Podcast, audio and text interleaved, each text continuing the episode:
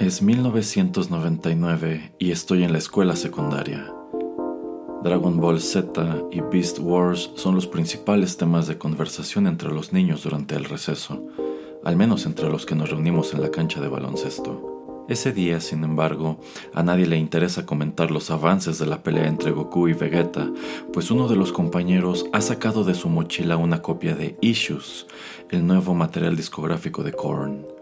Se trata de una copia pirata, por supuesto, pero todos la miramos fascinados.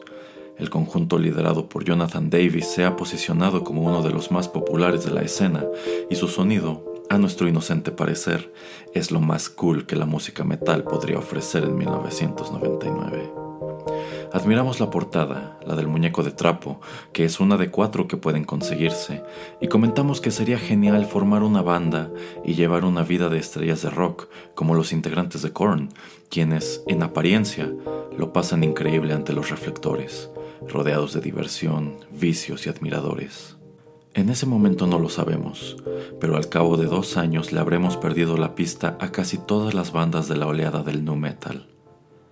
Tampoco sabemos que, en la preparatoria, algunos de nosotros formaremos, muy ilusionados, una pequeña banda de covers, tan mediocre que le lloverán abucheos, vasos rojos y chorros de licor barato en su primera y última presentación.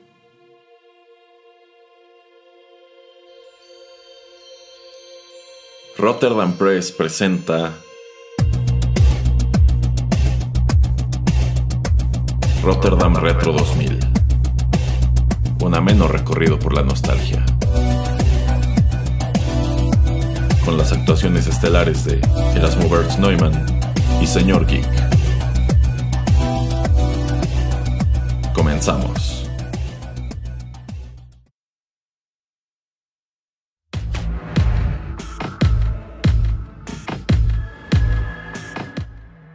Hola amigos, qué gusto saludarlos una vez más a través de los micrófonos de Rotterdam Press y darles la bienvenida a otra emisión de Rotterdam Retro 2000. Yo soy Erasmo y tengo el gusto de que me acompañe como siempre el señor Geek. ¿Cómo le va señor Geek? Hola, hola, muy buenas noches, pues muy contento de estar aquí. Y muy contentos porque estaremos platicando otra vez sobre un tema, pues un tema que ya es de nostalgia. Es increíble que hayamos llegado a un punto en donde este tema se ha visto como algo, como algo del ayer, como algo prácticamente retro, como canciones que ya casi casi cuentan como, como oldies, ¿no? ¿De qué estaremos platicando hoy, señor Geek? Hoy vamos a hablar acerca de New Metal. Así es. Hoy estaremos platicando sobre New Metal, este subgénero de la música metal que, bueno, cobró mucha popularidad a finales de los 90 y sin lugar a dudas, muchos fuimos fans, aunque pocos nos atrevemos a admitirlo, por motivos que ya estaremos explorando a través de los bloques siguientes. ¿Cómo ves, señor Geek? Es correcto, señor Erasmo, pues la realidad es que vamos a tener el gusto de estar platicando de este género del metal que en algún momento fue, por decirlo, el género de moda, pero que creo que muy, muy rápidamente se convirtió en una especie de gusto, de gusto culposo. Ciertamente, entonces, para no extender más esta introducción, ¿qué le parece si vamos con nuestra primera canción? Vámonos.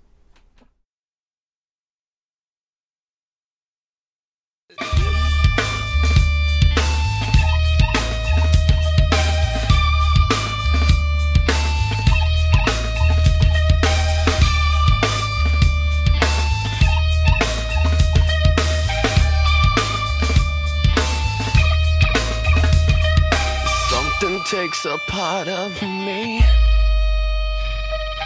Something lost and never seen. Every time I start to believe, something's raped and taken from me, from me. Life's gotta always be messing with me. Can't it chill and let me be free? Can't I take away? Pain.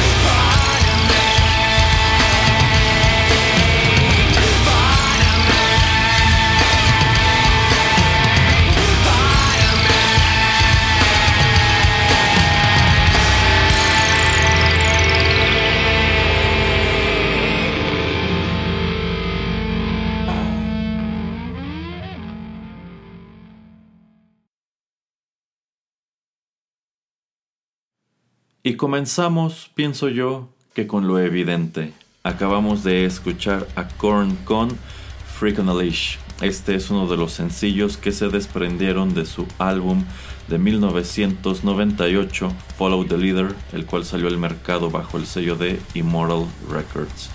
Y el nu metal es un subgénero del metal que tiene esta gran peculiaridad de que es muy fácil precisar más o menos en qué años, o quizá eh, podríamos hasta especificar en qué año eh, se popularizó y gracias a qué banda o qué bandas en específico.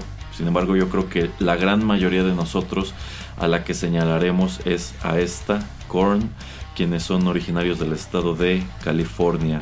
Y bueno, a pesar de que yo creo que esta canción es con la que el mundo en general se familiarizó con ellos, la verdad es que esta banda pues ya llevaba un rato eh, pues haciendo carrera allá en los Estados Unidos, pues Follow the Leader en realidad fue su tercer álbum de estudio. Y yo pienso que también es la popularidad de Follow the Leader lo que nos llevó en su momento a asomar en retrospectiva a sus dos materiales anteriores que fueron su debut titulado sencillamente Korn y también el un poco más desconocido Life is Peachy. A ver, en este bloque, señor Geek, quiero que platiquemos un poco, pues no solamente de Korn, sino también de cómo fue nuestro acercamiento a este, a este tipo de música o a esta banda. ¿Cuál fue su caso, señor Geek? Pues mi caso fue que en ese tiempo yo tenía un amigo que le gustaba bastante el metal. A mí también me gustaba, pero yo sí escuchaba como un poquito más de metal clásico y curiosamente primero creo que empecé con el metal este como sinfónico. Entonces él en algún momento me, me dice, mira, esta banda está padre, la empezamos a escuchar y se me hizo como una, una banda muy interesante, sobre todo porque como bien, bien decía yo venía un poco de tanto metal más clásico como de esta, esta parte de metal más experimental que tiene eh, pues toda la escena oscura. Y Korn me pareció que era como algo, algo que sonaba diferente y nuevo. Si bien este no tenía nada que ver con, lo que se escuchaba dentro de la escena oscura que, le llaman, eh, sí, sí tenía como sonidos que yo no había escuchado, ¿no? Por ejemplo, este scat que hace Jonathan Davis, estos gruñidos extraños, eh, esta, esta, este, pues como combinación entre el hip hop y, y bueno, esta música más como para, para rapear con, con, el metal era algo que pues no, no había escuchado. No recuerdo eh, si más o menos por ahí Cypress Hill eh, estuvo a la par, que era como lo que en algún momento terminó sonando similar a lo que hacía Korn. Pero creo que, creo que ya, ya este rock superstar, por ejemplo, Cypress Hill viene mucho después, ya con el movimiento del new metal. Y es que esta cuestión de pues del rap es algo que va muy de la mano con el nu metal. No es algo que tuviera Korn específicamente, pero eh, pues aquella otra banda que se popularizó al lado de ellos sí lo tenía muy presente y pues muchos copycats que surgieron en aquellos años, prácticamente de, de mil, entre 1998 y yo diría que como el 2003, quizás hasta el 2005, bueno pues muchas bandas trataban de, de escucharse así. Eh, y yo creo que usted acaba de mencionar algo muy importante. Usted dice, es que esto no se escuchaba para nada como lo que yo estaba escuchando en ese momento. Es que yo creo que Korn, al momento en que empieza con estos primeros tres discos y cuando se hacen mundialmente famosos con Freak on a Leash, yo creo que no se escuchaban como ninguna otra banda en el mercado. Es correcto. Y es de ese modo que empiezan a llamar muchísimo la atención. Así es. Sí, y bueno, eh, yo estaba en la secundaria cuando, cuando me toca descubrirlos. Y aquí debo decir que en realidad pues mis gustos de música rock en ese momento eran, eran muy básicos. Yo, era, yo, yo fui un niño generación grunge. A mí me toca adentrarme a la música rock pues con Nirvana y otras bandas similares y también pues muchísimo con metálica. Es correcto. Entonces, en la secundaria recuerdo que algunos compañeros comenzaron a mencionar mucho a esta banda Korn. Y yo creo que lo que más mencionaban, y es que este fue un enorme, enorme gancho, fue precisamente el video de Freak on a Leash. Eh, yo, no, yo no tuve acceso a ese video en un principio. Digamos que este no fue mi primer contacto con la canción, porque en mi casa no teníamos eh, televisión por cable pero otros compañeros sí. Y pues empezaron a hablar mucho de la canción y del video, y que la animación y que los dibujos eran pues del mismo creador de Spawn. Y, es que es súper noventero el video, claro. es que yo creo que en, sí es un muy buen video y se acercaron a un artista que igual era enorme en aquel entonces porque a mediados de los 90 Spawn era algo gigante. Creo que en este punto ya había salido su película. Eh, o si no estaba por salir, ¿no? Seguramente estaba por salir, pero efectivamente era como un movimiento bien grande todo lo que, lo que englobaba Spawn, no solamente como bien dice en la película. Me parece que en ese tiempo ya estaba corriendo la serie, que es el mismo estilo que, que maneja, y de hecho los dibujos, más allá de ser de, de este eh, Top McFarlane, era, era un poco más el estilo de Greg Capullo. O bueno, Capulo. es eh, complicado eso. Sí, bueno, es que era este momento cuando Todd McFarlane vino a revitalizar el cómic indie. Eh, que muchos quisieran que no lo hubiera hecho, pero bueno, ya después el señor se puso a hacer juguetes y dejó Spawn en, en, otras manos. Pero, Hizo bien, ¿eh? Pero bueno, ajá. Pues sí, porque, o sea, es interesante Todd McFarlane como fenómeno porque efectivamente él trae esta nueva oleada de cómic independiente y al mismo tiempo como que se asoma a la industria de los coleccionables y se da cuenta de que hace falta un juguete, pues que sea un juguete de calidad no pensado para niños, sino pensado para un público coleccionista de adolescentes y adultos. Y, de hecho, para, para no salir mucho del tema, uno de los grandes hitos que justamente empiezan a hacer con estos juguetes de McFarlane Toys es que le empiezan a pegar mucho al tema de bandas de metal, incluidas New Metal. Me queda clarísimo que Kiss fue parte de las líneas que manejaron. Ah, claro. Aunque eh, no recuerdo porque una, una de las cosas de Korn que era muy interesante era su iconografía, principalmente este muñeco vudú. No, no recuerdo si existe como tal algún muñeco de Korn oficial. Esa...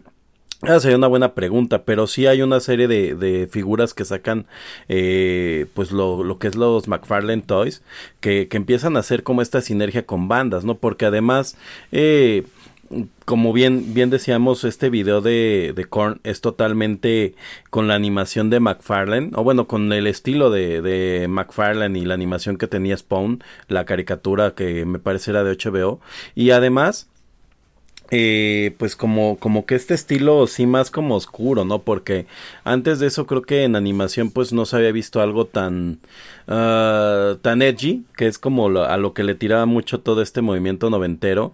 Eh, porque por ejemplo las animaciones como Pink Floyd era un poquito más como de protesta social y esto era como un poco más como ser este, ser hardcore, pero edgy, pero como contestatario, pero no tan, no tan político, no era como un punto intermedio que también tenía un poco las bandas. No sé si usted está de acuerdo, señor Erasmo. Eh, sí, sí, porque, bueno, eh, en este punto encontrar conjuntos de metal en la radio y en ciertos canales de música no tanto MTV, pero quizá más VH1.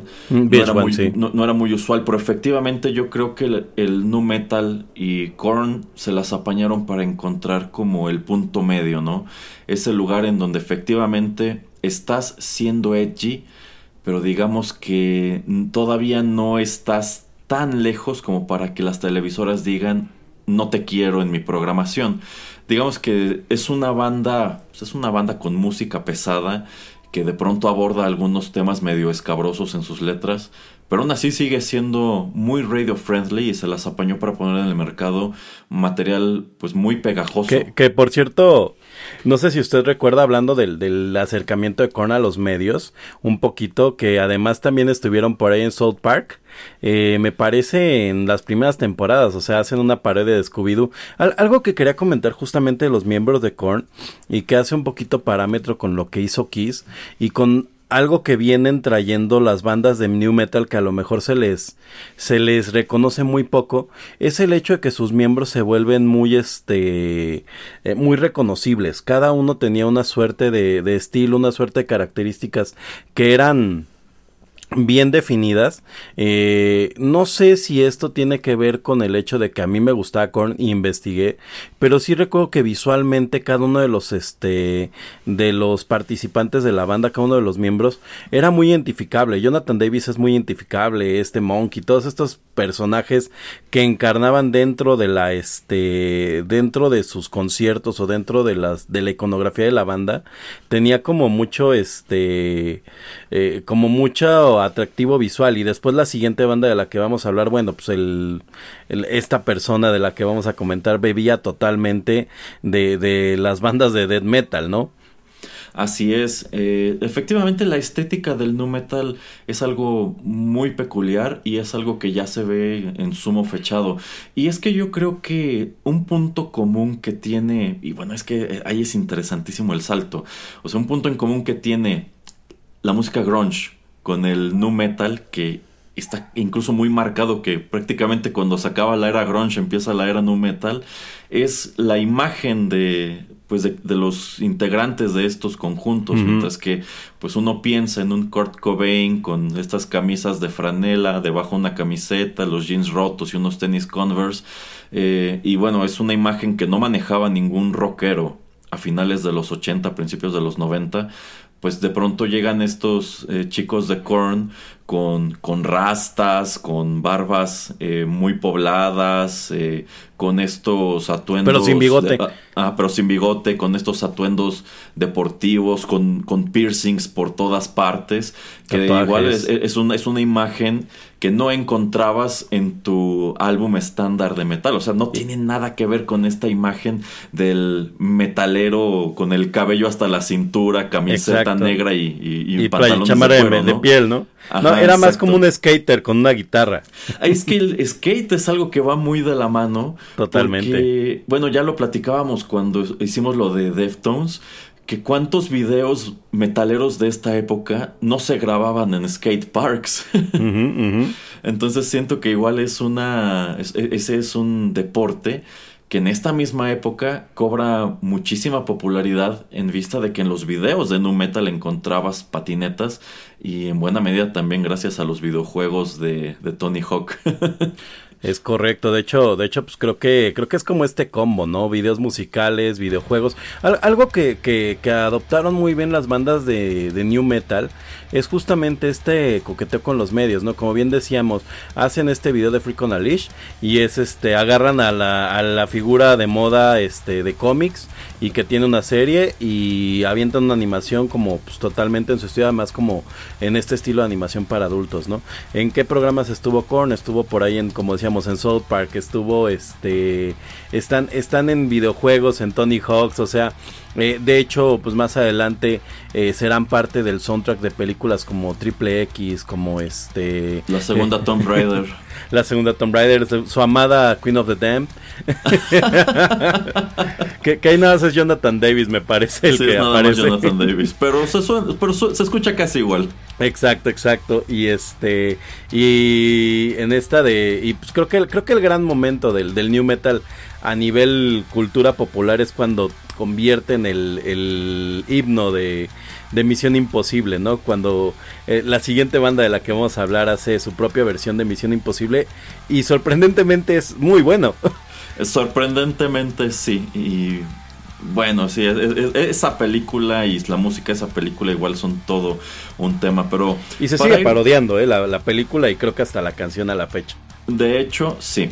Pero bueno, para ir terminando con este bloque, señor Geek, algo que no quiero dejar de mencionar es que si bien la introducción, creo yo, del grueso del público a Korn fue Freak on a Leash, yo creo que un año después nos sorprendieron a todos, nos hicieron parar las cejas a todos con el lanzamiento de Issues Es correcto. que al menos a mí hasta hoy me parece el mejor disco que han lanzado.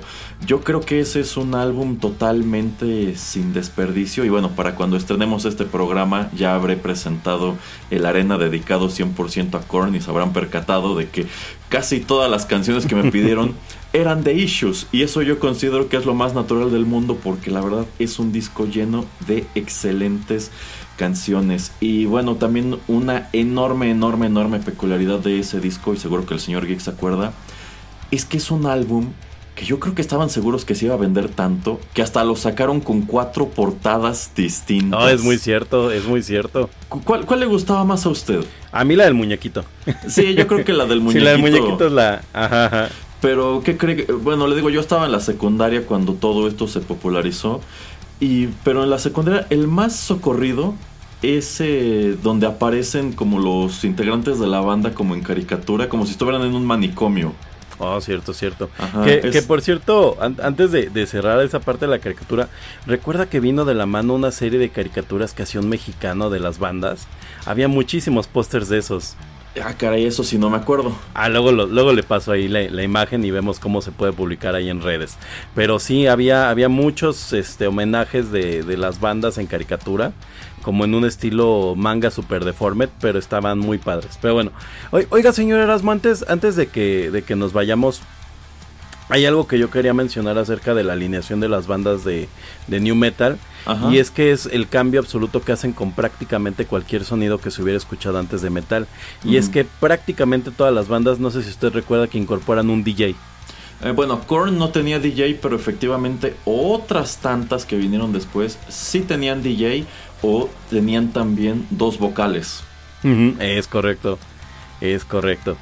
Pues creo que creo que el new metal ha sido muy este muy abandonado, pero a final de cuentas sí traía propuestas diferentes y desafortunadamente como que con el tiempo se volvió como algo que a mucha gente le dio pena escuchar, ¿no? Pues es que los años le confirieron cierta infamia por cuestiones que podríamos explorar un poco más adelante. Como ya decía en la introducción, hay muchas personas que sí eran súper fans de todo esto, pero hoy hasta les da pena admitirlo. pero bueno, vamos con más música, señor Geek, ¿le parece? Me parece perfecto, señor Erasmo. Muy bien, ya regresamos.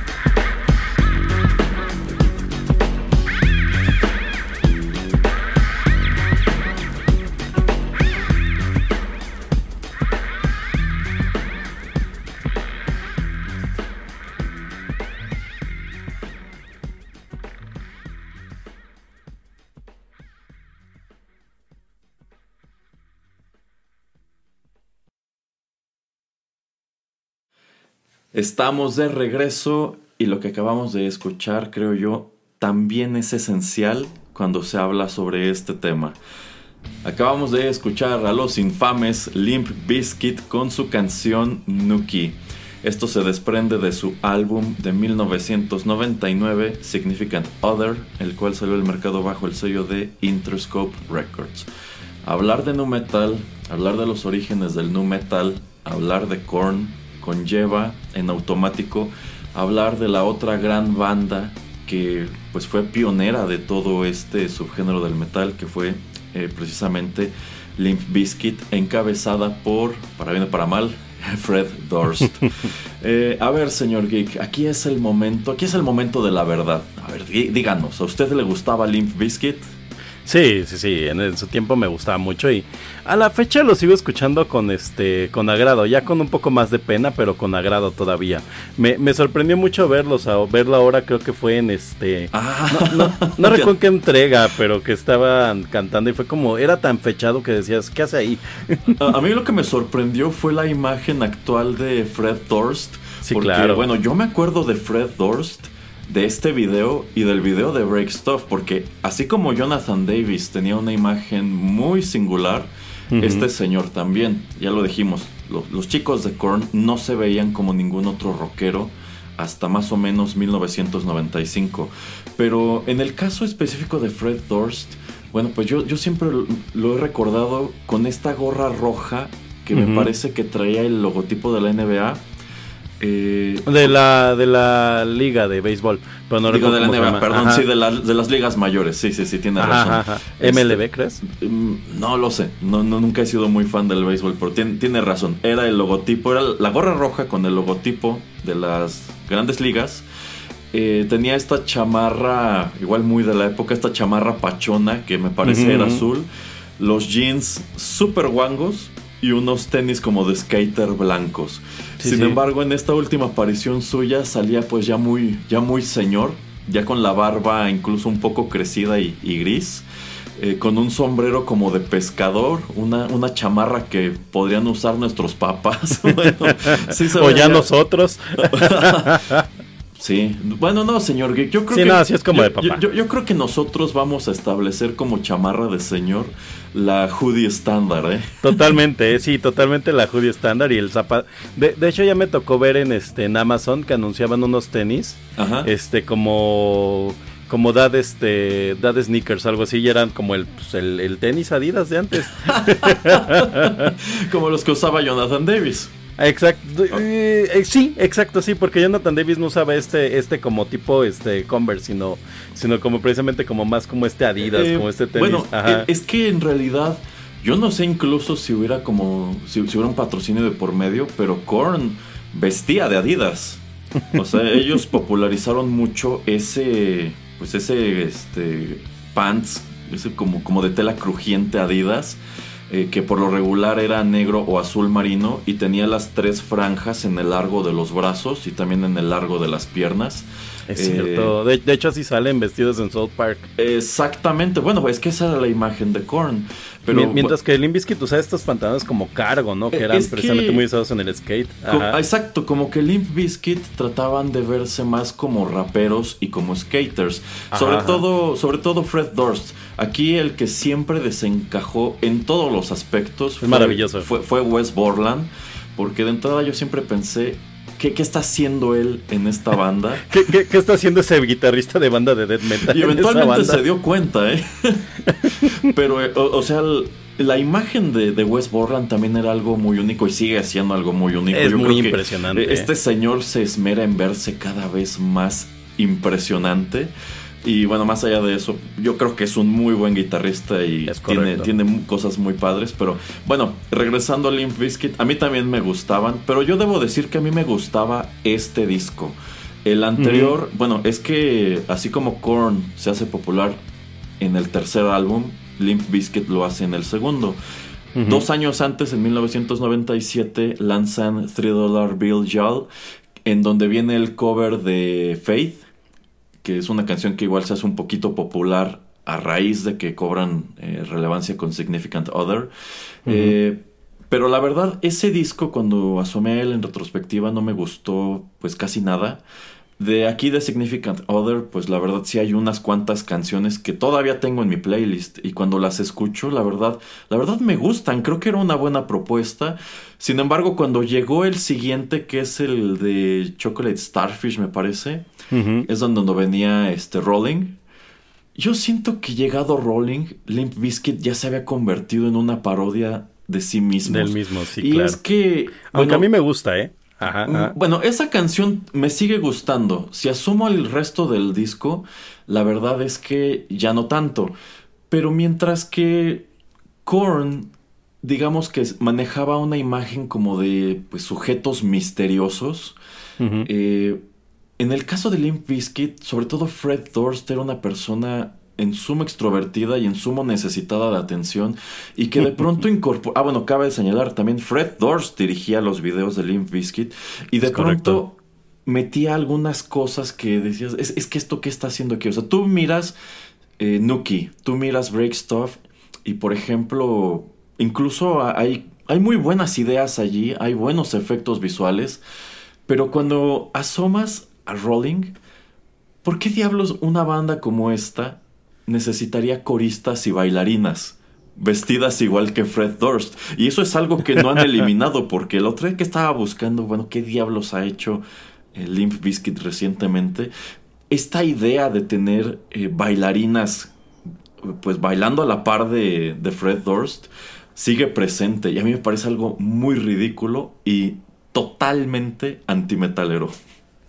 Es, es correcto, es como algo muy, muy, muy característico de la banda, que la verdad es que todo parece menos una banda de metal. Eh, de, de, hecho, si yo no me equivoco, señor Erasmo, Limp Bizkit se presentaban a sí mismo como una banda de hip rock. Eh, eventualmente, pues fueron. Eh, exacto, no, pero, pero yo hasta donde recuerdo, ellos así directamente decían que eran hip rock, ese era, ese era su género. Por cierto, hablando un poquito de este tema de, de Fred Dorsey y su necesidad de atención, eh, ¿usted sabía que lo primero conocido de Fred Dorsey eh, a nivel este, público general, bueno, o lo que sería a nivel cultura popular, es que él participó para una audición para ser bailarín de Vanilla Ice? Y era, sí, claro, y hay video, hay video, lo puede buscar en YouTube. Y era así como su, su, este, su estrella a seguir. O sea, Fred Durst quería ser Vanilla Ice y pues medianamente logró serlo. A final de cuentas los dos terminaron con una historia muy similar, ¿eh?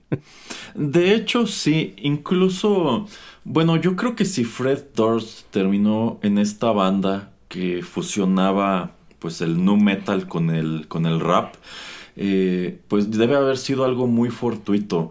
Yo creo que en cualquier otro universo, Fred Durst habría sido un rapero probablemente muy en el estilo de Eminem. Sí, totalmente. Aquí el tema fue que, que creo que nunca se, se atrevió a tratar de entrar directamente al rap al 100%.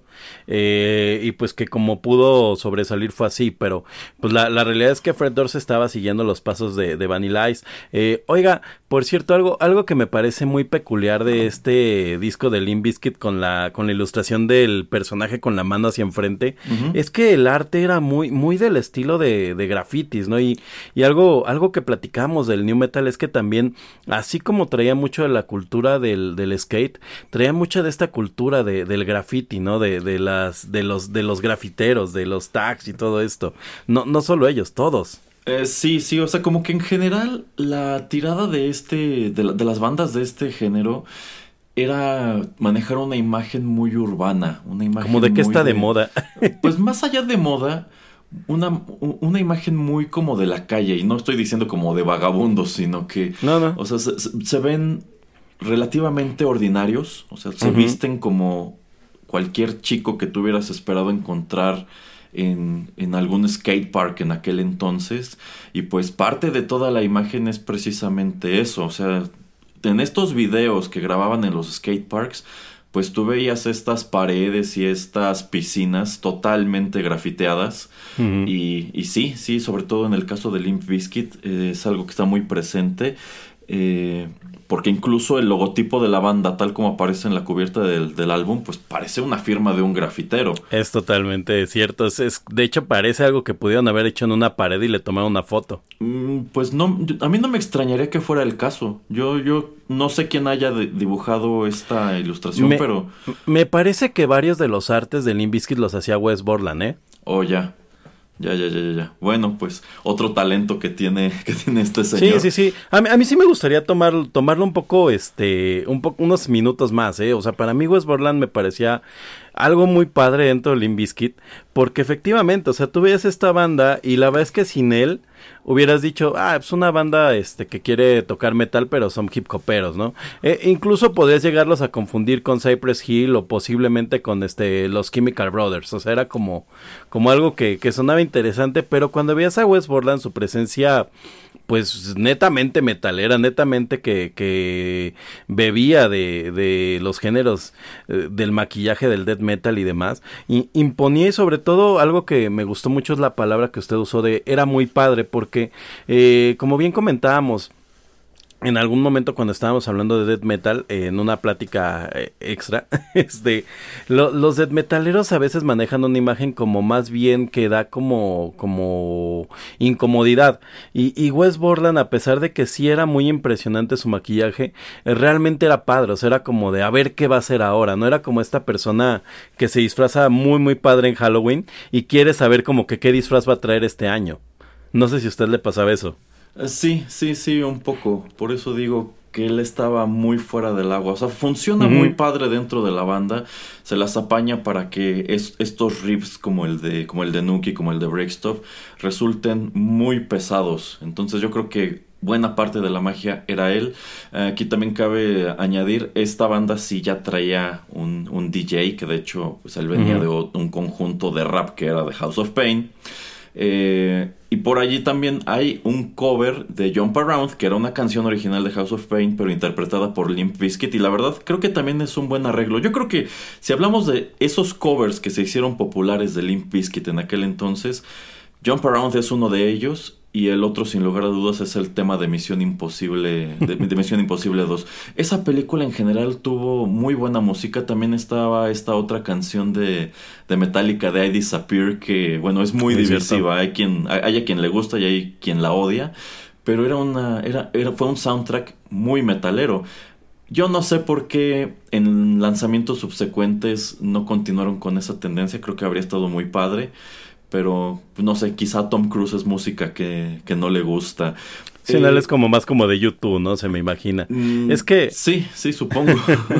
es que es que realmente creo que lo que lo que hicieron este tipo de películas fue algo como lo que ustedes decían de este de la película de los Power Rangers, ¿no? Como que un productor llegó y preguntó qué está de moda, ¿no? Y pues de repente sale esta Misión Imposible, sale esta película de este de la Reina de los Condenados y demás que pues se van con estos soundtracks, ¿no? Como decía hace rato Triple Triple X, que es como de estas películas que que vienen con un soundtrack muy curado. Por cierto, mm, no quisiera dejar de hablar de Limp Bizkit sin mencionar que tienen, tienen una buena, este, un buen toque para revivir canciones un poco perdidas y famosas, porque la realidad es que no le pegan a hacer covers de canciones que nadie conoce, sino que más bien que fueron como grandes hits y las reversionan de manera en que era padre en su tiempo.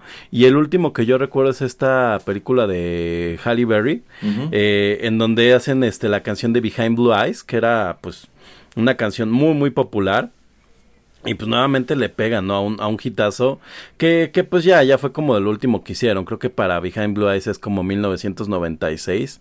Y pues ya, ya el hip rock estaba, bueno, el, el new metal estaba ya este, dando sus últimas patadas de ahogado. Eh, ¿Qué cree? Ese cover sí no lo, no lo ubico. La verdad a Limp Bizkit yo sí le perdí bastante la pista. Me gustaba muchísimo más Korn y me gustaban más otras bandas que fui descubriendo sobre la marcha. Sin embargo, pues insisto, Significant Other sí me agrada. Pero yo considero que de todas las bandas que se popularizaron en ese periodo, en ese auge del nu metal, creo que una de las que más odio recibe en retrospectiva es esta. Sí, definitivamente. O sea, como que decir que te sigue gustando Korn no es tan mal visto como decir que te sigue gustando Limp Bizkit. Incluso a, mí me, parece un poco sorprendente que todo, este, que todo este tiempo hayan seguido activos sin haberse separado. O sea, tuvieron este detalle de que se fue Wes Borland un tiempo y creo que algún otro de ellos también se salió pero dentro de lo que cabe han tenido una alineación estable, no han sido pues súper prolíficos, pero pues siguen generando cierto interés. Sin embargo, es de lo que yo me he percatado. De todas estas bandas, creo que una de las que más odio recibe en retrospectiva es esta. Y yo creo que a eso ha contribuido mucho la imagen que Fred Durst ha cultivado a través de los años, porque también más adelante le dio por volverse productor. Eh, aquí es importante agregar, eh, Korn y Limp Bizkit eh, en un principio pues se dieron a la tarea de promover a un montón de bandas que pues tuvieron sus éxitos en aquel entonces. Una de ellas fue, fue Ramstein que los acompañó en esta primera gira de Family Values. Por ahí también estuvo. Eh, oiga, si esas colecciones, esas compilaciones de Family Values son importantes de hablar en el New Metal, ¿eh? A mí la única que me gusta es la primera, la verdad, porque yo considero que trae genuinamente pues bandas muy importantes. Porque, por ejemplo, en la segunda edición ya trae muchas bandas que yo creo eran más afines a los gustos de Fred Durst y en consecuencia a mí no, no, me laten tanto. Pero yo creo que uno de los peores descubrimientos que hizo Fred Durst, y yo creo que esto va muy de la mano con la decadencia del, del nu metal, fue Crazy Town. No sabe, yo, no sabe yo cómo odiaba a Crazy Town. Es que, es que ya, era, ya era como ¿no? Pues, pues un poco. Yo siento que ya era de entrada había una sobreoferta, o sea, esto se popularizó y de la nada surgieron un millón de bandas que estaban tratando de hacer exactamente lo mismo. pero, ya en, esa en esa última etapa, una banda como, como esa, yo siento que era un chiste prácticamente. O sea, yo, yo, yo quiero ser como Limp Bizkit, pero no, no puedo ser igual de ingenioso e igual de pesado. O sea, eh, voy a tratar de presentar al público una versión mediocre de Significant Other. es correcto, sí, sí fue una, una banda bastante triste. ¿Sabe qué otra banda creo que estaba por ahí también en estas compilaciones de Family Values y me gustaría tocar, tocarla porque, bueno, finalmente como parte de Rotterdam Retro es recordar como todo el, el, el espectro para que no nos hagamos una arena, es, es Static X. No sé si usted recuerda que Static, X por ahí aparecía en algunas compilaciones. Quizá no Family Values, pero sí la recuerdo por ahí. Y Static X tiene el honor de ser una banda que musicaliza el soundtrack de Spider-Man. No sé si de la primera o de la segunda. Eh, no estoy seguro de cuál, pero efectivamente eh, aparecen en alguna de esas, pero aquí debo decir que a, mí no me gustaba Static X, o sea, es parte de toda esta misma... De, toda esta, ajá, de esta misma como ya... Pero no lo sé, yo... Quizá es que ya me estaba cansando un poco este sonido, quizá es que ya me estaba interesando por otras cosas, pero nunca me enganché con Static X.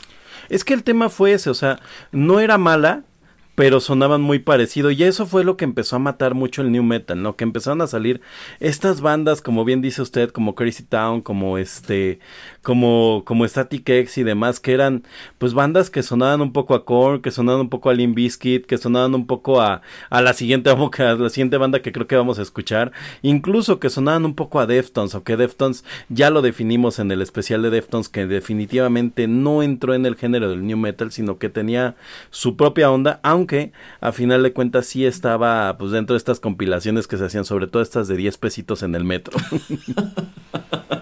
efectivamente, efectivamente. Eh, ¿A usted le tocó en algún momento eh, tener algún disco pirata de, estos? Ah, no, claro, todo, creo que, creo que no, más bien, tengo, tuve solamente un disco original de Limp Bizkit y de hecho, muy brevemente la historia de ese disco es que eh, en Canal 7 había una especie de programa en la tele en las tardes, hablé un día, y me invitaron a participar en una carrera de go-karts. El premio era hacer backstage con los de Limbiskit. Tenía un amigo que en ese tiempo ya manejaba y me dijo, déjame hacer la carrera por ti. Yo no manejaba. Le dije, no, yo la quiero hacer. Eh, además está decir que terminé en el último lugar y él a la fecha sigue diciéndome que no me perdona que no pudimos haber ido a, ver a Limbiskit porque él además manejaba desde muy chico. Entonces, creo, creo que hubiéramos podido ganar, pero pues de consuelo me dieron el Chocolate Starfish and Flavored Water. creo que sí lo dije bien. Algo así, algo así. exacto, y es de los pocos discos este originales que, que llegué a tener de, de Limp pero no, prácticamente todo lo que lo que tuve de, del new metal y de metal antes del 2005, 2007, pues era era más pirata que este que Jack Sparrow. es que yo creo que la piratería es algo que contribuyó mucho a la popularidad de esto porque bueno, si les dije en el bloque anterior que en la secundaria cuando apareció Issues, pues todos estaban vueltos locos con ese disco y todos querían tenerlo. Todos tuvimos Issues pirata. Y me encanta. ¿Y el muñeco? Ah, eh, no, es que me encanta que los piratas incluso se dieron a la tarea de tener disponibles las, las cuatro, distintas cubiertas, pero honestamente, o, o, era la del muñeco o era la de los dibujos en el, en el manicomio.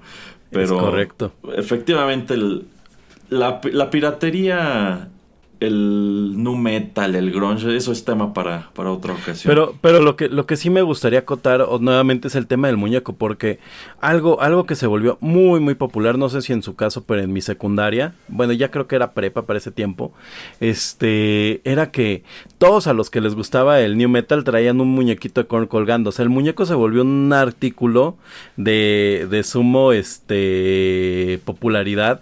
Y le digo, yo dudo que existiera el muñeco original y bueno, y estaba la segunda parte que era, mm, quisiera, quisiera terminar el tema de Limbiskit justamente con eso. ¿Usted recuerda que cuando Limbiskit se volvió popular se hizo una moda de usar gorra justamente en la escuela, un trajeras uniforme para atrás.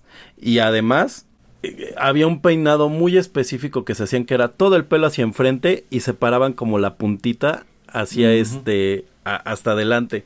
Yo recuerdo mucho, mucho ese, ese estilo, que era como traer la chamarra grande, la gorrita y el pelo hacia enfrente. Nunca, nunca lo, lo practiqué, pero sí lo recuerdo. Eh, sí, sí, bueno, eh, yo recuerdo mucho a un compañero que en, en, la secundaria, pues él sí era un, él fue muy, muy, muy fan de Limp Bizkit y él sí consiguió su, su gorra igual que la de Fred Durst. sí, claro. Igual su chamarra pachona pero en vista de que también le gustaba Korn, eh, este chico tenía el cabello, pues no tenía el cabello largo porque no nos dejaban llevar el cabello largo, pero lo tenía pues ligeramente crecido, como un peinado de hongo, pero un poquito más largo de lo normal. Y alguna vez se intentó hacer unas rastas, pero pues yo creo que él sencillamente agarró su gel en la mañana y como que se hizo distinto, se hizo varios mechones y les echó un montón de gel para que se pusieran tiesos y se, veía horrible, por supuesto. claro. Pero era como era como el híbrido de Fred Durst con Jonathan Davis. Pero pero no no crea, ¿eh? realmente esto pasaba, o sea, era era como las opción A y B. La opción A era este peinado que le digo yo hacia enfrente y paradito porque curiosamente como que nadie se atrevía a raparse, o sea, a pesar de que Fred Durst me parece ya era bastante pelón, nadie se rapaba. Eh, sí, de hecho, sí. y, y, el segundo era este, no tratarse de hacer las rastas, pero cuando no se hacían las rastas, como bien dice usted, hacían como una cosa ahí, un menjurje con el, con el gel. Yo, yo sí recuerdo haber tenido algunos compañeros que, que traían rastas. Evidentemente, pues tenían ahí una, un pleito casado siempre porque pues le, los mandaban a quitárselas y se las escondían, trataban como de peinárselas hacia atrás. Recuerdo, recuerdo en algún punto alguno de mis compañeros que se hizo que se hizo rastas y, se, y terminó pues, como, como pegándoselas a la cabeza. Eh, incluso traía dreadlocks. Eh, entonces como que le dijeron, bueno, pero no se te tienen que despeinar. Pero sí, sí fue un momento en que, en que como que todo el mundo empezó a hacer un híbrido de la, de la forma en que vestían estos personajes. Y, y, ya después sus contemporáneos como que no fueron tan, tan, tan referentes. Por ejemplo, Static X lo que tenía era que eh, tenían un peinado Bueno, el cuate Static X tenía un peinado en donde se había parado absolutamente todo el cabello de una forma antigravitacional, porque además tenía el cabello muy largo. Yo, yo no tengo idea cómo se lo peinaba, pero el tipo era. Muy complicado, seguramente tardaba una hora haciéndose eso, ¿eh? Yo creo que era una peluca. ah, también cabe esa posibilidad, sí. Es, factible, es factible. Eh, y, lo que era padre de, de, este, de este tipo, por ejemplo, es que, pues realmente yo, yo no me imagino un fan de Static X, tal vez alguien en el concierto, ¿no? Trayendo así los pelos super parados, pero, o sea, como que todos, todos los, este, los exponentes de este new metal querían destacar por algo que estaba muy fuera de lo que ya se había visto antes. O sea, por decir algo, todas las bandas de metal, pues, incluso creo que todas las bandas de metal de los ochentas en un punto llegan a parecer que traen uniformes. Aún, aún sean las de glam rock, ¿eh? Son como uniformes. Eh, sí, sí, efectivamente, como que en este periodo le dieron mucho peso a sus imágenes. O sea, Korn con sus pants de Adidas. Limp Bizkit con esta imagen como de raperos skaters.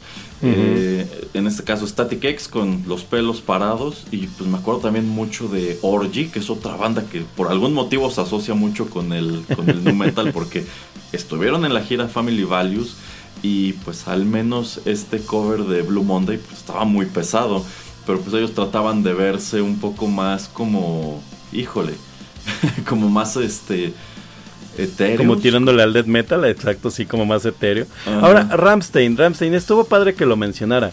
Mucha gente eh, pues escucha el Dujas. De hecho, Dujas es de esas, de esas canciones de, de, Godín de oficina que se prende en, el bar. Me encanta, me encanta, porque es, canción de, música de bar. Mucha gente llegó a asociar a Ramstein, como bien dice, con el movimiento del New Metal por haber estado dentro de la gira. Pero, pero es evidente que Ramstein nunca tuvo nada que ver con este sonido, ¿no? A pesar de que sí creo que traen un DJ, ¿eh? Pero es que ellos son más como este género. Ah, ¿cómo se llama? Este Mm, como Nine Inch Nails. Ese es más como metal industrial. Es industrial, exacto. Pero mucha gente aquí en México los, asocia, ¿no? Es como, es como el speed metal y rata blanca.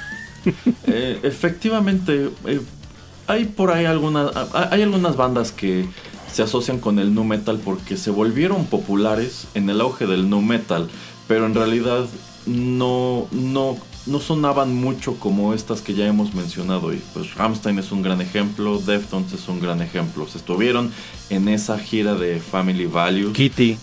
Kitty también, eh, pero pues en realidad cuando los escuchas con más detenimiento, cuando vas, cuando te metes a más profundidad a su discografía, te descubres que pues no, de ninguna manera eran nu metal.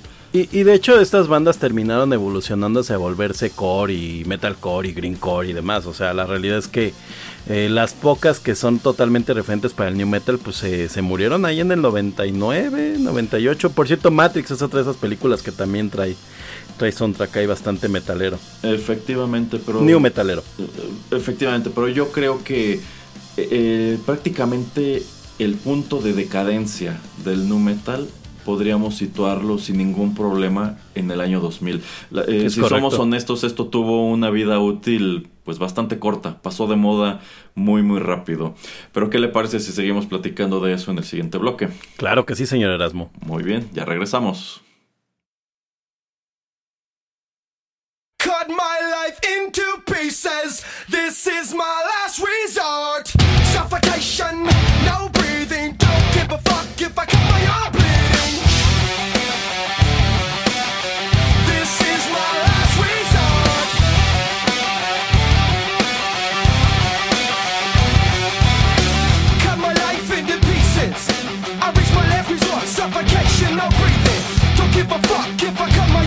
Do you even care if I die bleeding? Would it be wrong? Would it be right? Took my life tonight, chances are that I might mutilation out of sight, and I'm contemplating suicide.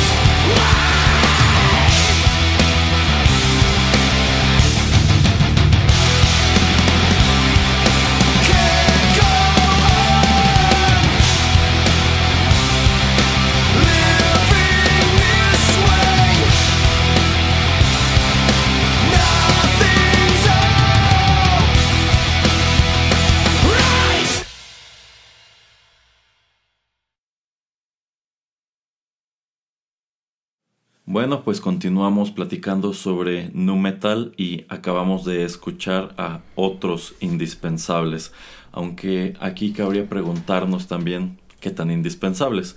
Esos fueron Papa Roach con la canción Last Resort. Este es uno de los sencillos que se desprendieron de su segundo álbum de estudio titulado Infest, el cual llegó al mercado bajo el peculiar sello de DreamWorks. Y bueno, ahora que menciono esto de DreamWorks, también me viene a la cabeza que había, hubo en esos años una banda pues relativamente parecida porque también traía esta como temática de insectos que era Alien Ant Farm cuyo, cuyo primer oh, muy álbum pues también fue publicado por, por DreamWorks. Y pues tan parecidos que incluso yo diría que su sonido al menos en este punto de la historia, era casi, casi intercambiable. Y terminaron exactamente igual, claro. De hecho, si digo que cabría preguntarse qué tan indispensable es Papa Roach para el nu metal, es porque en el entrecorte el señor Geek decía que esta es una banda que en realidad no tiene mucha identidad, con lo cual yo no podría estar más de acuerdo en vista de que así como las cucarachas se las apañan para sobrevivir, yo siento que Papa Roach se las apañó para mantener cierta vigencia, cambiando su sonido de acuerdo a lo que estaba poniéndose de moda. Efectivamente, Infest es un álbum en donde podríamos decir, pues sí, sí se escuchan como, como una banda de esta oleada, como una banda ya del, de la mitad o del tardío nu metal. Sin embargo, una vez que rascamos más adelante en su discografía, eh, bueno, pues de pronto agarran un sonido más como de grindcore, se vuelven un poco más pesados o incluso como de screamo, porque empiezan a meterle mucho grito a las vocales y también en algún momento fueron como emos. sí, sí. Y es que, es que la verdad es que Papa Roach, si bien sí tiene este, una lista de seguidores o una batería de seguidores que pues han adoptado estos cambios que ha tenido la banda. La realidad es que efectivamente para lo que nos aqueja que es la parte del new metal ellos fueron un one hit wonder que está dentro de las compilaciones del new metal que ni siquiera se atreven a sacarlos. Yo yo creo que yo no he visto una sola un yo nunca vi un solo disco en un estante que se llamara así lo mejor del new metal, ¿no? Como que exacto, como que es un género prohibido para ventas, o sea, para marketing, pero sí cuando haces como lo mejor del 2099 para atrás. Más bien lo mejor de los del 95 para el 2000 de, del metal. Por ahí va a estar, ¿no? Por ahí va a estar Papa Roach, por ahí van a estar estas bandas. Pero sí, o sea, y bueno, hablar de este, de, de estos cuates, este, Alien and Farm pues bueno, totalmente, ¿no? Eran, eran sus primos hermanos y tuvieron también dos canciones. Eh, muy, o sea, lo padre es que son canciones que te acuerdas de ellas. Dices, sí, claro, esta la, la tocaban ellos y te acuerdas del video y todo, pero, pero después como que dices, bueno, ¿y luego qué hicieron, no? Y tendrías que ser como muy fan del género, muy fan de ellos para, para llegar a ellos otra vez. Eh, sí, sí, efectivamente. Y bueno, creo que esto es asomarnos a la mediana edad del nu metal. Ese punto en donde pues seguían apareciendo bandas que trataban de imitar ese sonido que popularizaron Korn y Limp Bizkit, que estaban tratando de innovar sobre él, pero al mismo tiempo yo creo que encontramos actos como este que muy pronto se, se desilusionaron de lo que esa escena tenía que ofrecer o se dieron cuenta de que ese era un sonido que ya estaba entrando en decadencia. Entonces, pues encontramos a un Papa Roach que cambia drásticamente de estilo, encontramos a un Alien Ant Farm que de hecho, bueno, primero se separan, pero cuando se vuelven a juntar ya no se escuchan para nada como esas dos canciones que fueron muy populares en los, en los 2000 y así podríamos seguirnos de corrido, o sea, hay... Y es que... Ajá. Es, es, que sabe qué le pasa un poco a las bandas de new metal que tenían este sonido tan marcado. Cuando ya vuelven a tocar algunos de ellos y sobre todo estas que eran como más rápido, como más tirándole incluso un poquito a esta onda como más happy punk metal. Porque de verdad que pasó. Les pasa un poco lo que lo que lo que tú te das cuenta ahorita que escuchas a Blink-182 otra vez, ¿no? Que es como de wow, esos señores se ven muy raros tocando eso. Efectivamente, yo siento que, bueno, o sea, todos estos músicos eran, eran muy jóvenes en ese momento, o sea, todos estaban entre... Menos Fred Doors. Bueno, efectivamente, todos estaban, digamos, entre 20, 30, algunos incluso más jóvenes, pero en vista de que es un sonido que no en todos los casos ha envejecido bien, de pronto te encuentras casos como este que menciona el señor Geek de Blink 182, que pues cuando tocan sus viejos éxitos, de pronto te causa ruido. O esto que comentábamos de que actualmente Fred Durst maneja otra imagen en donde se ve más, se ve más como señor, pues sí te causa ruido, ¿no? Como que dices, bueno, este, este viejito ¿Por qué, suena así, no? ¿Por qué está haciendo este tipo de música? ¿Sabe qué me recuerda un poco como ver actualmente a los este a los que tocan esta canción de Rob Luster, los B40 que, que actualmente se volvieron como unos viejitos divertidos, pero en, un momento de la historia era como una banda rara de ver, ¿no? Como que era extraño y ahorita ya son como como señores agradables, ¿no? Como ahora este nuevo este nuevo reencuentro que va a tener Ava, ¿no? Con con este con hologramas y no sé qué tanto. O sea, la verdad es que sí, o sea, estas bandas que eran como que se asociaron tanto con, con estas películas de adolescentes, con estas ondas como de, ¡eh! Vamos a, echar, vamos a hacer cosas extremas, muchachos. Ahora ya las escuchas tocar y dices, wow, no pasaron la prueba del tiempo. Y, y de las pocas que se logran mantener es un poco corn, pero que era otra cosa, un poco Limp Bizkit. Y de todos modos, ya tienen como este estigma, ¿no? ¿Sabe como que se me figura? Se me figura como ver esta nueva película que están haciendo de Jackass. O sea, oh. hace 20 años, claro que era divertido ver a estas personas haciendo todas estas tonterías, pero actualmente es. Oiga, señor, se por el señor. no, no se aviente tan duro, señor. sí, sí, claro. Sí, entonces, eh, en definitiva es un sonido que no en todos los casos ha envejecido bien. Hay un número de cosas que pues sí siguen gustando. O sea, yo sigo escuchando esta Last Resort y digo, pues está padre, ¿no? Y te pone de buenas y, te prende. Pero, ya, ya es como, como que te recuerda, ¿no? La, la la prepa. O sea, ya, ya son esas películas que, de esas canciones que no, no oyes porque la canción está padre solamente, sino porque, ah, sí, cuando iba a la prepa. y, cuando tienes hijos les cuentas a los hijos, así de, ah, esa era la que yo oía. Exacto, es que es música que para nosotros tiene un gran valor de nostalgia porque la escuchabas con tus cuates, ¿no? Pero, por ejemplo, yo creo que un público más joven, al asomar a estos discos que estamos mencionando, probablemente no le encontraría el encanto porque actualmente... Lo oyen muy fechado. Eh, exacto, se escucha muy fechado, tienen una imagen pues muy pasada de moda también. O sea, yo creo que si sales a la calle con, con tu panza Adidas y tus lentes de pasta como Jonathan Davis en, El, en, El, 98, te van a decir que, que, se te perdieron los 2000, ¿no? No, efectivamente es lo que yo le yo, yo digo de repente así de de yo me he visto desde hace 20 años con una hoodie, una playera negra y pantalón de mezclilla y tenis. Bueno, pero esa es una imagen un poco más, más, más, estándar, ¿no? ¿no? No lo sé, señor Erasmo. Estamos hablando de que tenemos la misma edad. Hay que preguntarle a alguien 20 años más joven a ver qué piensa. Si le digo, a lo mejor ven una hoodie y dicen que ya es una chamarra de señor. ¡Ay, viene tu papá! Sí, pero insisto, o sea, todas estas cosas que decíamos de que en la secundaria tú querías vestirte o verte como ellos, pues claro que son cosas que hoy miras para atrás y quizás hasta te da pena ajena, ¿no? Es el tipo de cosas que tú no, tú no querrías contarle a tus hijos o a tus sobrinos, así como, por ejemplo, tú encontrabas las fotos de tu papá cuando era hippie y dices, qué, qué oso, pues probablemente tus hijos dirían lo mismo si vieran tus fotos de la secundaria con tu intento de rastas, ¿no? o, con, el pantalón acá cuatro, dos tallas, dos tallas más grande. Sí, claro. Pues bueno, sí, ese, definitivamente fue el, inicio del fin.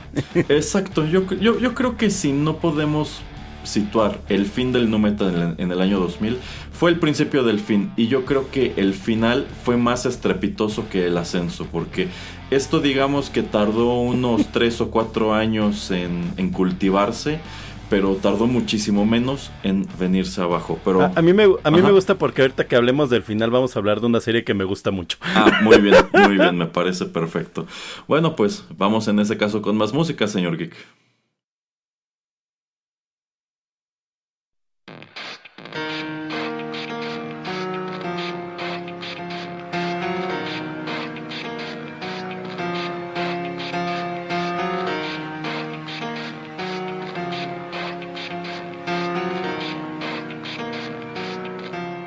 It starts with one thing. I don't know why. It doesn't even matter how hard you try. Keep that in mind. I designed this rhyme to explain in due time. All I know, time is a valuable thing. Watch it fly by as the pendulum swings. Watch it count down to the end of the day. The clock takes life away. It's so unreal. Didn't look out below. Watch the time go right out the window. Trying to hold on, didn't even know or wasted it all just to watch you go. I kept everything inside, and even though I tried, it all fell apart. What it meant to be will eventually be a memory of a time I tried so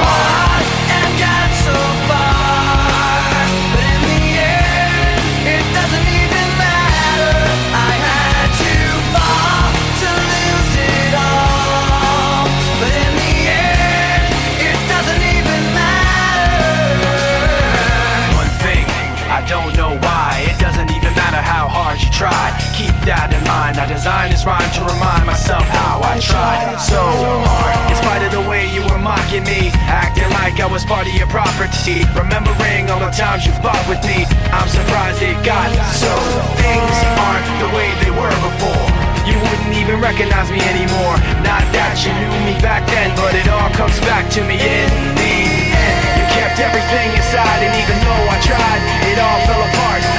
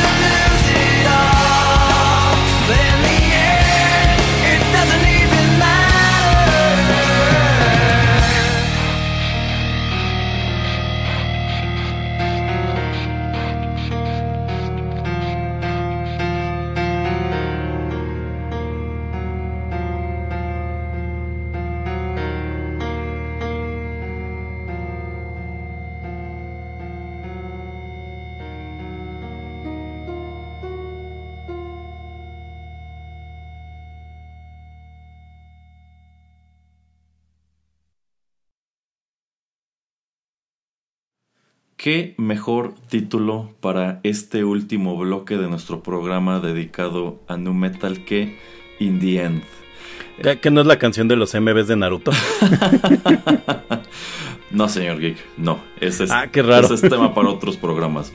Pero bueno, esos fueron Linkin Park. Esta canción, por supuesto, se desprende de su álbum debut Hybrid Theory del año 2000, el cual salió al mercado bajo el sello de Warner Brothers.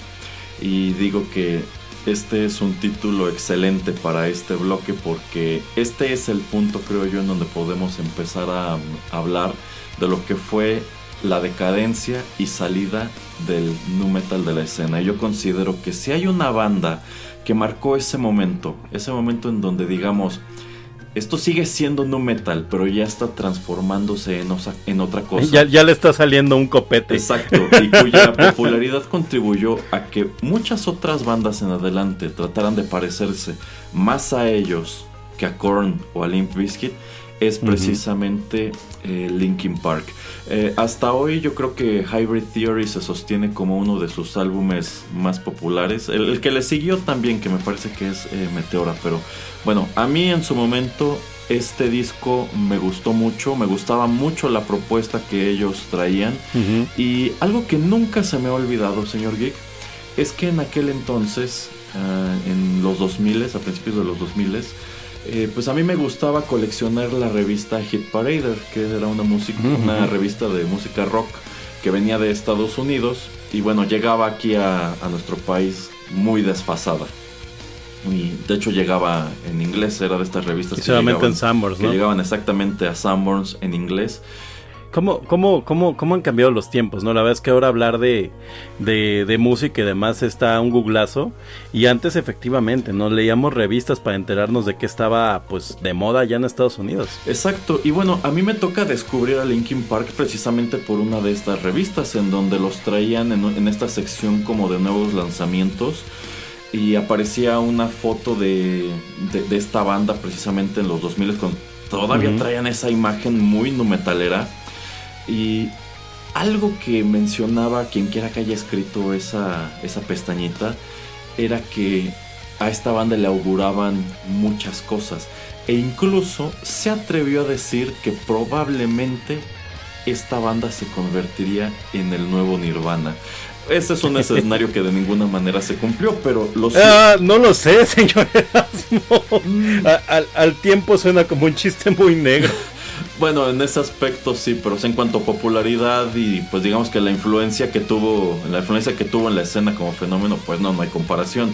Pero ciertamente se convirtieron en algo muy popular, entonces pues cuando empezaron a sonar eh, muy fuerte con los sencillos que se fueron desprendiendo de Hybrid Theory, que el primero fue eh, One Step Closer, pues claro que eh, yo, creo que esta banda traía muchas cosas que los haría algo muy relevante, porque así como decimos que en el 98-99 lo que traían Korn y Limp Bizkit era algo muy diferente y en consecuencia algo muy fresco, yo creo que Linkin Park era exactamente lo mismo. Eran todos esos elementos que tú ya conocías del nu metal, pero ya mucho más refinados y todavía eh, más. Y la misma palabra pensé. ¿Mande? Exacto, la misma palabra pensé que era que era más bien refinado, no era como este sonido como más este como duro, pero como bien dice usted radio friendly, como con además ya empezaban, ¿no? Como a tirar a estas letras un poquito más depresivas, este,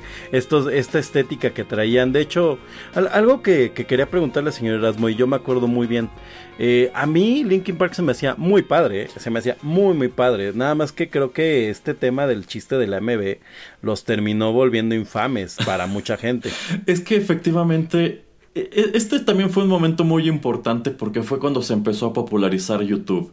Y bueno, en ese entonces no había tanta bronca todavía con subir eh, canciones a YouTube y efectivamente una de esas bandas que se volvió muy recurrente en los AMVs que se hacían con pietaje que venía del, del, anime, que si lo miramos en retrospectiva, pues esto era súper ilegal por todos lados porque estabas metiendo material con copyright, tanto en la música como en los visuales, pues era precisamente Linkin Park. Entonces, usted dice, usted dice Naruto y yo también puedo pensar en, en One Piece y otras tantas cosas que había MVs que utilizaban, si no in the end, utilizaban muchísimo crawling.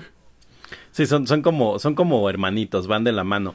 Pero curiosamente los primeros MVs que me tocó ver ahí, o que me tocó ver con Linkin Park fueron de Evangelion, ¿eh? Ya, ya. o sea, yo, yo sí, yo sí fecho mucho eso, que los primeros MVs que me tocó ver así con, con Linkin, Park eran Evangelion, por ahí alguna vez Cowboy Bebop, que es una absoluta grosería porque la música de Cowboy Bebop es maravillosa. Este, por ahí estuvo sonando en el, en el especial de anime. Pero sí, o sea, yo, yo recuerdo con la nostalgia, eh, y en retrospectiva, Linkin Park se me hacía un producto muy padre, como bien dice usted, eh, era como lo nuevo que venía en esta onda todavía del new metal. Y pues quiero o no, terminaron siendo los papás de unos famosos este romances químicos por ahí, ¿no? Por eso le digo, como que le está empezando a crecer copete al new metal, como que le está empezando a crecer ojera negra. Sí, sí, insisto, como que al entrar en decadencia el new metal pues muchas de estas bandas empiezan a tocar otra cosa o en su defecto se popularizan bandas que traen otras propuestas. Entonces yo creo que el ocaso del nu metal trajo consigo eh, claramente lo que fue en su momento el, el grindcore o este tipo de metal un poco más intenso y pues el emo. Yo creo que el resultado de la decadencia eh, del nu metal pues nos trajo este, toda esta música emo, una de cuyas bandas más emblemáticas fue precisamente My Chemical Romance. Exacto, aunque, aunque sabe, creo que, creo que antes de que llegara, llegara My Chemical Romance, por ahí empezaron a haber unos coqueteos todavía a la par y en este, en contemporáneos con, con esta banda, este, que, que desde hace rato quiero decir míos, pero no, con esta banda Placebo. Ajá. Que, que era como, que era como contemporánea, ¿no? Que era como el Linkin Park, pero para los este como electrónicos, como que, como que con un sonido más electrónico, como que alguien dijo, oh, ¿qué pasaría si juntábamos a Placido con Linkin Park? Y de repente se vuelven estas bandas emo, ¿no? O estas bandas emo. que, que, nos llevaron al grandioso momento de, de, metaleros contra emos en México. Gracias por, gracias México. Gracias por los grandes recuerdos. Gracias por los grandes recuerdos de tercer mundo. y llega, y llegan los, este, los, ¿cómo se llaman? Los, este, los nirvanas, estos que es que ¿cómo se llama su religión? Bueno, los, los, Hare Krishnas a parar el, conflicto. ese, ese, es como el final, eso ya es como el final entre, entre el metal. Y es que sí, porque en un punto empiezan a convivir estos dos este, sonidos, pues, eh, del final del new metal, del principio del grindcore. Bueno, que el grindcore pues, tiene historia más vieja, pero bueno, cuando migran, migran todos estos este, new metals a grindcore, a core, a deathcore, emocore y, y, y corecore. y Kurt Cobain. En fin, este, que, que, que, culmina aquí en México con el gran enfrentamiento de metaleros contra emos que salvaron los Hare Krishnas. Efectivamente, y bueno, eh, así como dijimos que Papa Roach, conforme pasó el tiempo, se decantó por otro tipo de uh -huh. sonido, también es el caso de, de Linkin Park. Aquí y evoluciona bien, ¿eh? ¿eh? Es una evolución curiosa porque uh -huh. yo creo que más que nada porque les toca surgir en el auge del nu metal es que este disco pues se siente como un, un, álbum relativamente pesado o sea es mucho más radio friendly que todo lo anterior pero sigue teniendo estas guitarras con distorsión no eh, sin embargo conforme nos adentramos en su discografía es más nada más si brincamos de aquí a Meteora como que esas guitarras pierden mucho protagonismo empiezan a inclinarse más por los arreglos electrónicos y yo siento uh -huh. que pues sobre todo este ya como en Minutes to Midnight se, se, ya son incluso un poquito más poperos o sea sigue siendo rock pero yo siento que ya es más como como pop rock ya no ya no uh -huh. es ya no es cercano a este sonido como de como de nu metal yo, yo diría que en donde que en donde como que siguen manteniendo ese espíritu del metal es en las letras. Algo, algo que me gustaría también a, comentar de, de Linkin Park, señor Erasmo, es que ellos fueron una banda que tomaron la broma muy bien. O sea, a mí algo que se me hace muy divertido es que eh, si bien este pues se dieron cuenta que su música por alguna razón entraba dentro del género que le gustaba a la gente que veía anime, eh, como usted sabe, terminaron haciendo videos pues ya totalmente en anime en algún punto, ¿no? Creo que hacen uno o dos videos en donde pues ya este meten esta estética y a mí se me hace como muy padre porque a final de cuentas muchas bandas cuando se les encasilla en algo se enojan, ¿no? Y pelean y dicen, no, nosotros no somos, no somos ese género, nosotros no, no, no somos una banda de otakus. Y ellos dijeron, va, está padre, ¿no? Pues, ¿por qué no? Está bien padre el estilo, está, está padre lo, lo que están haciendo, pues, ¿por qué no vamos a hacer unos videos así, ¿no? Exacto. Y ya que lo menciona, eh, quería preguntarle, ¿hace cuánto que no ve el video de In the End? Híjole, yo creo que añísimos, pero, pero he visto varios MVs de repente. No, no, no es que los vea, sino que de repente yo soy como de, ah, me acuerdo de tal pelea de anime que quiero ver, porque como sabes, ah, a mí sí, me gusta. Sí, sí, sí. Y, y, y, generalmente no te encuentras la pelea, o sea, no te encuentras la pelea con los diálogos, sino eh, una versión de MV en un canal que seguramente se llama algo así como canal de respaldo, respaldo 2.02. y dices, yo, yo quiero escuchar los diálogos, no a Linkin Park. Bueno, un, uno de los motivos por los cuales destacó el video musical, el video oficial de In the End, es porque, uh -huh. pues, una muy buena parte del mismo es, son imágenes generadas por computadora. En este Correcto. video vemos a la banda incluso como en un planeta extraterrestre y aparece lo que es una especie de ballena que vuela por este cielo que es como rojizo. Eh, pero bueno, precisamente eh, estudiando para este programa me puse a ver estos viejos videos y este video de Indian ha envejecido horrible. sí, claro, como todos los videos de 3D sí, de ese sí, año. todos esos efectos por computadora hoy se ven súper fechados y se ven incluso, yo diría que, que, un poco mal. Entonces yo creo que eso contribuye a la, a la leyenda negra del nu metal, ¿no? O sea, es, es, un producto genuinamente muy, muy, muy fechado. Eh, pero bueno, para ir este, finalizando con este tema, señor Geek, quería preguntarle... ¿En qué momento se desencantó usted de esto? O sea, más o menos en, en, qué punto usted dijo, creo que hay cosas mucho más interesantes que estas bandas. Yo, yo, yo recuerdo que cuando, más o menos por estos tiempos donde ya empieza a aparecer Linkin Park, yo vuelvo a entrar otra vez como a mi faceta de rock más clásico y sabe, más allá de, de migrar a los nuevos sonidos, más allá de irme al limo y todo esto, yo me empecé a ir más bien como hacia atrás, entonces yo le empiezo a dar más tiempo a, a la psicodelia, me, me gusta mucho la época de, del rock de la psicodelia. Entonces empiezo a entrarle a, Def Leppard, empiezo a entrarle a, Pink Floyd, a este, a, a, todas estas bandas, ¿no? A este, eh, a todas estas bandas como de los finales de los 60 principios de los 70 eh, me, me, meto mucho más fuerte con Iron Maiden. Eh, entonces para mí fue como de, oh, vamos, vamos a hacer, hacer un back to the basics. Al grado de que en un punto mis amigos que le platicaba, que me que como que me, me presentaron este género eh, empezaron incluso a tener sus bandas como de como de de, metalcore. Eh, yo en ese tiempo pues ya como que no, no me daba como chance de ir a fiestas y demás por responsabilidades que, que adquirí pronto. Este y, más bien me, me, quedé como ahí, como en este tipo de, de sonidos, ¿no? Como más, más clásicos. Eh, a, la, a la fecha, la verdad es que siento que no me he perdido una gran etapa, porque son pocas, pocas las bandas que me gustan de esto que, que, surgió después. Y curiosamente, de las bandas que sí llegan a gustarme algunas de sus cosas, principalmente esta canción de Black Parade es este My Chemical Romance. Ah, sí tienen algunas canciones que me gustan, pero nunca, nunca, ni siquiera de cerca me lo planteé el, el volverme emo o algo así. No, no, yo creo que sobre todo quienes crecimos con este tipo de canciones. Ya estábamos grandes. Sí, sí, ya lo veíamos como algo despreciable.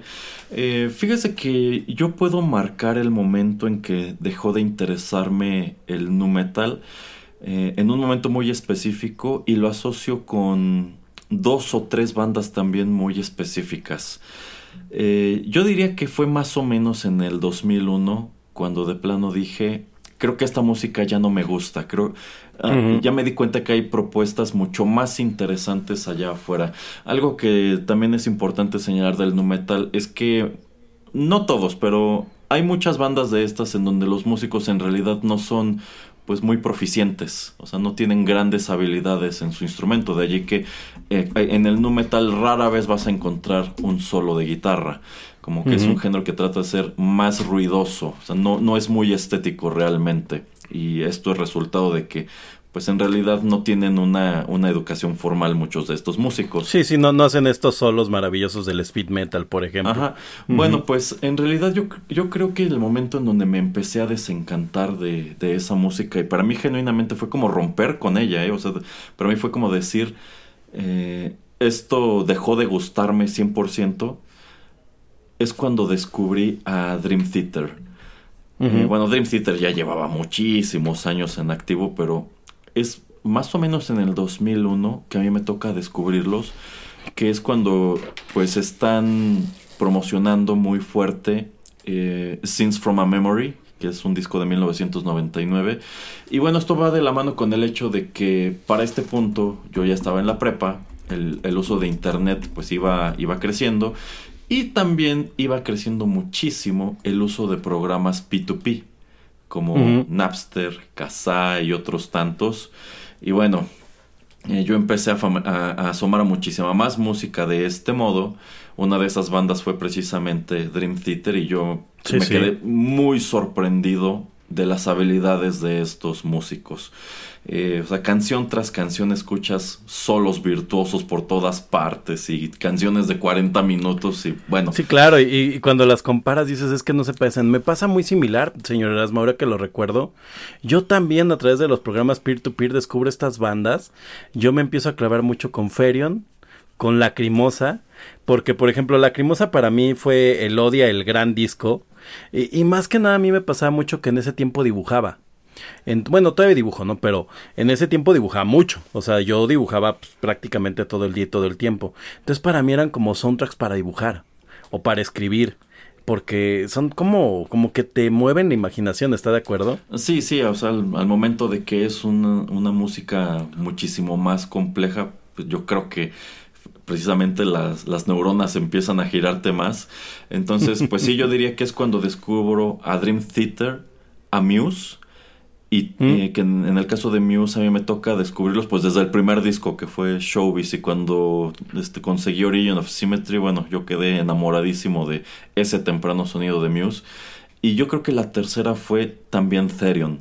Igual cuando algún P2P me trae este pues la música, la música de Therion en específico, el álbum eh, Vovin, yo digo, wow, esto está, esto está increíble. Nightwish no le tocó por esas fechas Eh, también. Eso es un poco más adelante. O sea, en realidad a mí Ajá, el ajá. descubrimiento de Therion y también el descubrimiento de Lacrimosa casi a la par es algo que empieza a interesarme muchísimo por todo este mundo de la música gótica y es algo con lo que estuve clavadísimo y por supuesto que una de esas bandas que terminó gustándome mucho fue Nightwish. Oiga, señor Erasmo, pero usted terminó vestido de vampiro o no? a plena luz de sol, además. Pues no tanto así de vampiro, pero pues sí tuve esta etapa en donde... De gabardina negra. Eh, eh, eh, no, me hubiera gustado mucho en aquel entonces tener una gabardina negra, pero digamos que mi mamá no me dejó llegar tan lejos, pero sí, sí andaba vestido de negro, sí tenía mis, mis pulseras y mis collares con púas y mis anillos de calaveras, ese tipo de cosas. todos tenemos, todos tenemos nuestro recuerdo de no es una etapa, es mi verdadero yo. Yo, yo siento que así como estamos diciendo que de pronto puedes mirar atrás con vergüenza a tu etapa de nu metalero en la secundaria, yo creo que también puedes hacerlo un poco a tu etapa darks en la preparatoria o en la Híjole, universidad. es que. Pero es que el problema de la etapa Darks es que es más penosa todavía. La de New Metalero era como más family friendly, pero la etapa Darks es, es, en la que sí terminas en la, en la playa todo de negro. Este, oiga, antes de, de, de, de, de divagar más hacia la parte del, del, del Dark, que creo que sería una buena, una buena época para tomar más a detalle. Este, creo que, creo que la despedida total justamente del New Metal fue llegar a Deftones también, ¿no? Porque efectivamente me pasa lo mismo. Yo empiezo a descubrir, a redescubrir estos sonidos viejos con los que había crecido de metal o de rock.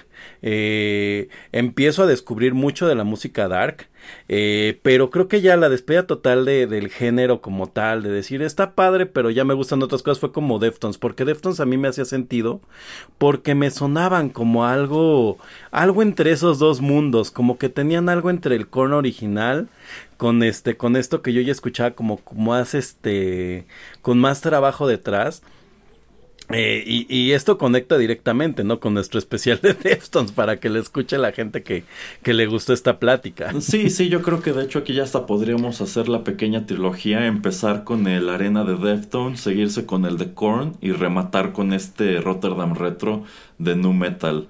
Y yo creo que la secuela evidente sería precisamente sentarnos a hablar pues ya de bandas como Lacrimosa, Nightwish y todas las de, De- de- esa época.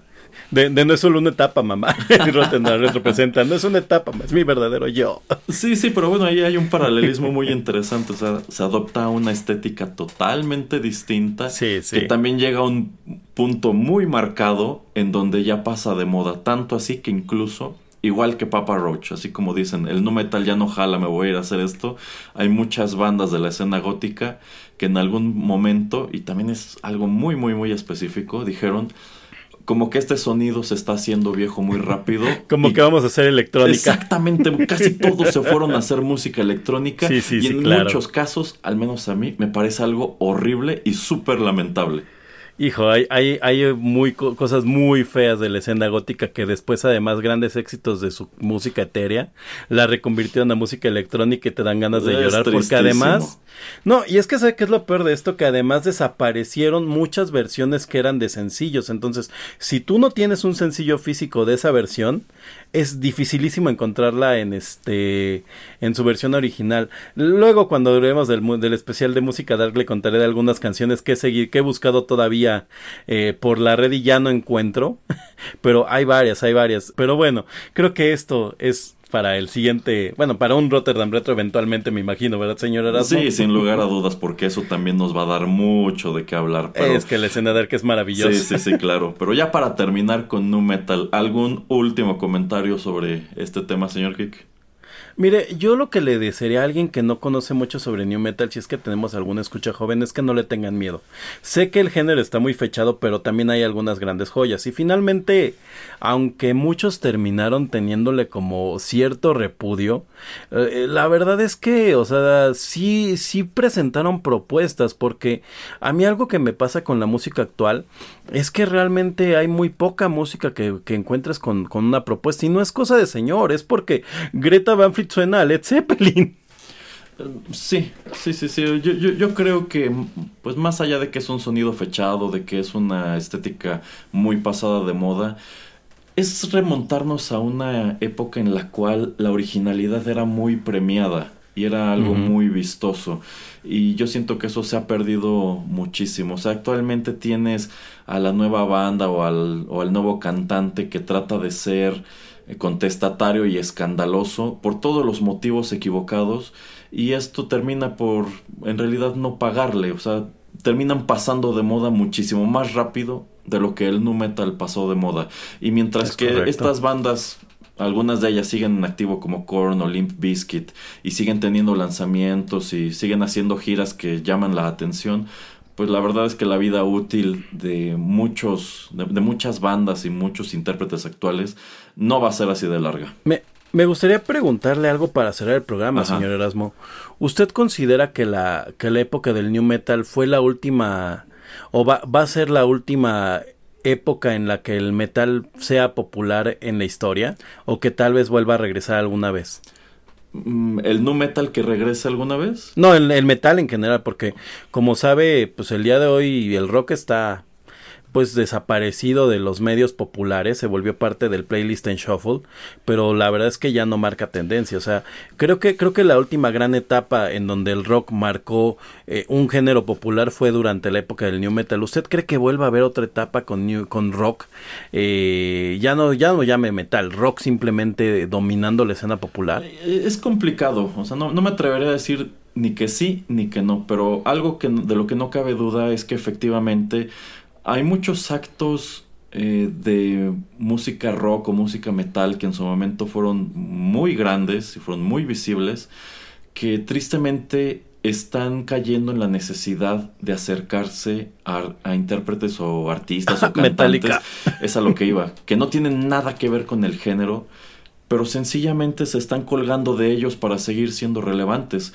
Yo creo que este ejercicio que hace Metallica de hacer un álbum recopilatorio, que de entrada me parece un ejercicio súper ridículo porque más de la mitad de las canciones son Nothing Else Matters, este, pero invitando a intérpretes que no tienen absolutamente nada que ver con este tipo de música, yo lo siento incluso como un grito desesperado y ya como que darle la espalda de lleno a cualquier clase de principios que pudieran haber tenido en algún momento. Entonces yo considero que sí estamos en una etapa muy lamentable, al menos en lo que a mainstream respecta. O sea, sigue habiendo cosas muy, muy interesantes y muy padres, muy dignas, pero en definitiva no reciben la atención ni la difusión que en su momento recibió el nu metal. Así que eh, usted querría que, que, usted querría que el, que el rock y el new metal y el metal se volviera, no necesariamente el new metal, pero en general el metal se volviera a ser popular porque creo que algo que siempre ha tenido el metal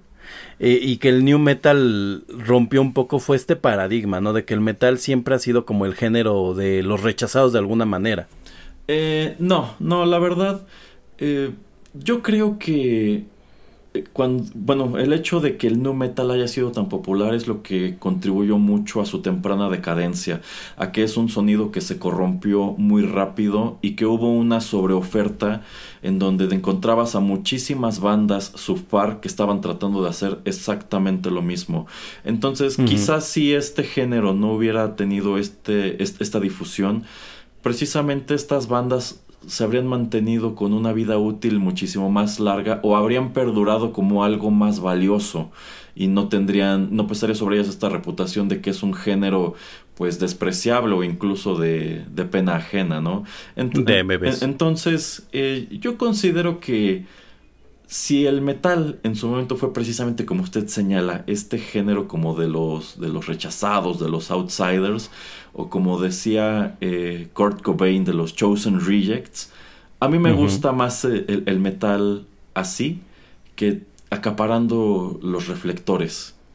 Me gusta, me gusta para, para cerrar que porque porque no necesariamente es malo que el new metal se haya vuelto nuevamente un género rechazado, porque a final de cuentas creo que sí se lo comió la, la vorágine de todo lo que le trató de explotar la, en los medios populares del cine, la televisión y todo, que ya lo, lo metían en, en cada escena de acción que había, ¿no? Y el día de hoy eh, el metal que se está haciendo al menos suena un poco más este pues más puro, ¿no? Como más, más buscando realmente hacer metal otra vez, ya no tanto como vamos a sonar a... exacto, yo, siento que mientras que si nos regresamos a los 2000, efectivamente todas las películas de acción querían tener algo que sonara un metalero en, en, algún punto y esto como que más que sumar al género lo abarataba.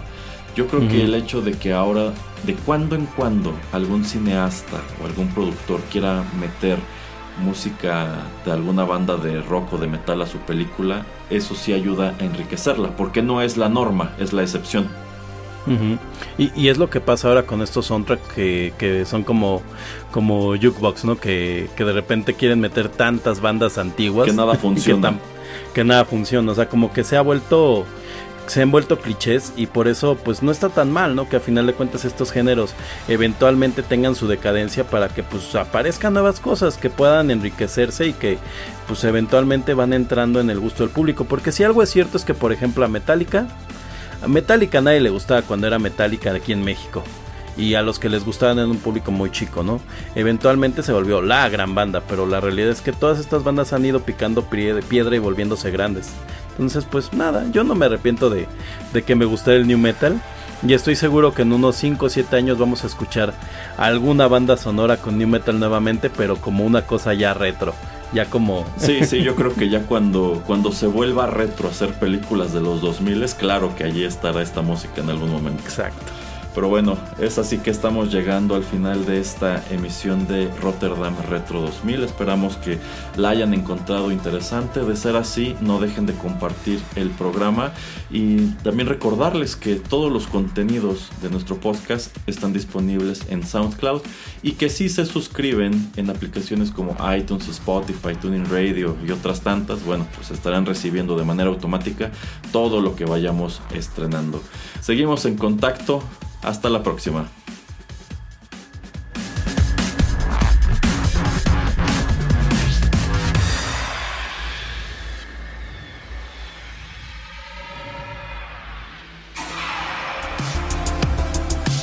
La aventura de hoy llegó a su fin.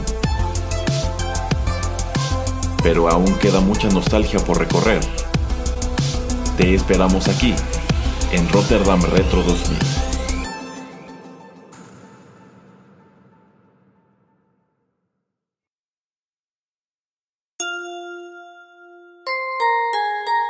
Estás escuchando Rotterdam Press.